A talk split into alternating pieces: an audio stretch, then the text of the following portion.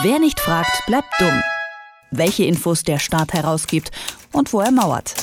In Kooperation mit fragdenstaat.de. Heute startet am Berliner Südkreuz der vielleicht umstrittenste deutsche Modellversuch zur Gesichtserkennung. Dahinter stecken das Innenministerium sowie Bahn- und Bundespolizei. In den folgenden sechs Monaten werden dort 300 Probanden überwacht. Diese haben sich freiwillig gemeldet. Derzeit mietet die Bundespolizei dafür drei verschiedene Systeme für rund 60.000 Euro. Welche Hersteller die Technik bereitstellen, verrät das Innenministerium jedoch nicht. Arne Semsrott von Frag den Staat hat deshalb jede Menge Fragen an das Innenministerium und diese dort auch gestellt. Er erzählt uns, was er bisher herausfinden konnte. Hallo Arne.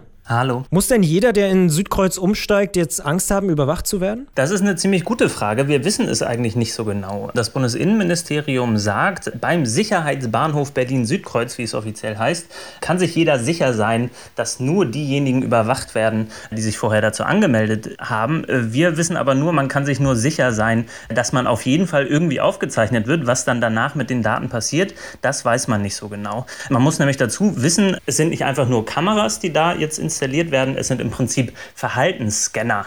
Dieses äh, Konzept der sogenannten intelligenten Videoüberwachung dort, das wird nämlich nicht einfach nur überprüfen, was für Leute vorbeilaufen äh, und das dann mit einer Datenbank abgleichen, sondern auch womöglich auffälliges Verhalten, was auch immer das ist, registrieren. Und wie das genau abläuft, das ist bis jetzt noch nicht ganz klar. Weiß man denn, was grundsätzlich das Ziel des Projektes ist? Das Ziel ist wie so immer Sicherheit. Sicherheit, Sicherheit. Wie das dann aber genauer aussieht, das ist wie gesagt gesagt noch nicht ganz klar. Jetzt soll erstmal getestet werden, wie so eine automatisierte Gesichtserkennung und Verhaltenserkennung abläuft, wie Software dazu genutzt werden kann und wie das Datenschutzkonzept dazu aber aussieht, das ist nicht so wirklich ganz klar. Wo siehst du denn die größten Probleme? Ist es das Datenschutzkonzept? Das grundsätzliche Problem bei solchen sogenannten intelligenten Videoüberwachungsprogrammen ist, ähm, dass es nicht einfach nur darum geht, Daten aufzuzeichnen, sondern dass biometrische Daten hier aufgezeichnet werden und die sind datenschutzrechtlich besonders geschützt. Das heißt, wenn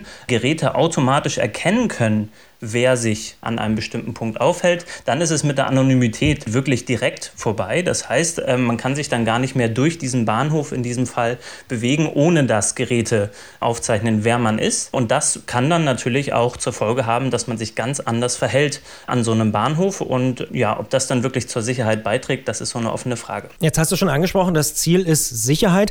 Da könnte man doch jetzt aber auch mal sagen, Mensch, geben wir denen mal eine Chance, vielleicht wird es ja wirklich sicherer und wir gucken mal, was bei rumkommt kommt. Und wer nichts zu verbergen hat, der kann doch nichts dagegen haben, oder? Das grundsätzliche Problem ist, es gibt jetzt überhaupt gar keine gesetzliche Grundlage für so eine sogenannte intelligente Videoüberwachung. Und wenn so etwas flächendeckend ausgerollt werden würde, dann wäre das ein wirklich großer Eingriff in die Privatsphäre von Menschen, die sich dort aufhalten. Und wir sehen aus ähnlichen Programmen, dass das nicht dann am Schluss wirklich nur dafür verwendet wird, um mögliche Terroristen aufzuspüren, sondern dann wird es zum Beispiel gegen Graffiti-Sprayer eingesetzt. Dann wird es vielleicht bei wirklichen Bagatelldelikten eingesetzt und dafür opfert man dann, wenn man an so einem Bahnhof vorbeikommt, die Privatsphäre und das ist dann doch schon ein ziemlich großer Eingriff in die Privatsphäre von allen Menschen. Wenn man sich jetzt auch mal die Kosten anguckt, dann sieht man, das ist auch gar nicht so billig, ganz im Gegenteil, die Miete der Systeme ist relativ teuer. Ist denn schon absehbar, was das ganze Projekt am Ende ungefähr kosten wird? Das ist noch nicht wirklich klar, weil zum einen nicht gesagt wird, welche Unternehmen beauftragt wurden. Das sollte heute am 1.8. jetzt zum Start des Projekts veröffentlicht werden. In der Pressemitteilung des Innenministeriums findet man dazu nichts. Und eine ähnliche Intransparenz zieht sich über das gesamte Projekt. Es ist nicht so ganz klar, wie viele Kosten es am Schluss sind. Es ist nicht so ganz klar, wie das Datenschutzkonzept dazu ist. Es ist nicht so ganz klar, was am Schluss mit diesen Daten gemacht wird. Und da lässt sich dann doch schon absehen, dass es vielleicht hier nicht darum geht, ein Projekt fürs Gemeinwohl aufzusetzen, sondern vielleicht ein Projekt, das vor allem einigen Ministern zur Profilierung dient. Ihr wollt auch wissen, wer denn das ganze Zeug herstellt, also wer die Systeme liefert. Da seid ihr aber auch noch nicht weiter, oder? Nein, wie gesagt, es, es sollte jetzt zum 1.8. zumindest rauskommen, wer ähm, dieses Projekt bekommen hat und wer jetzt daran arbeitet. Man weiß nur, dass es drei Unternehmen sind, aber die Namen, die sind bis jetzt vom Innenministerium nicht bekannt gegeben worden. Am Berliner Südkreuz startet heute ein Modellversuch zur Gesichtserkennung.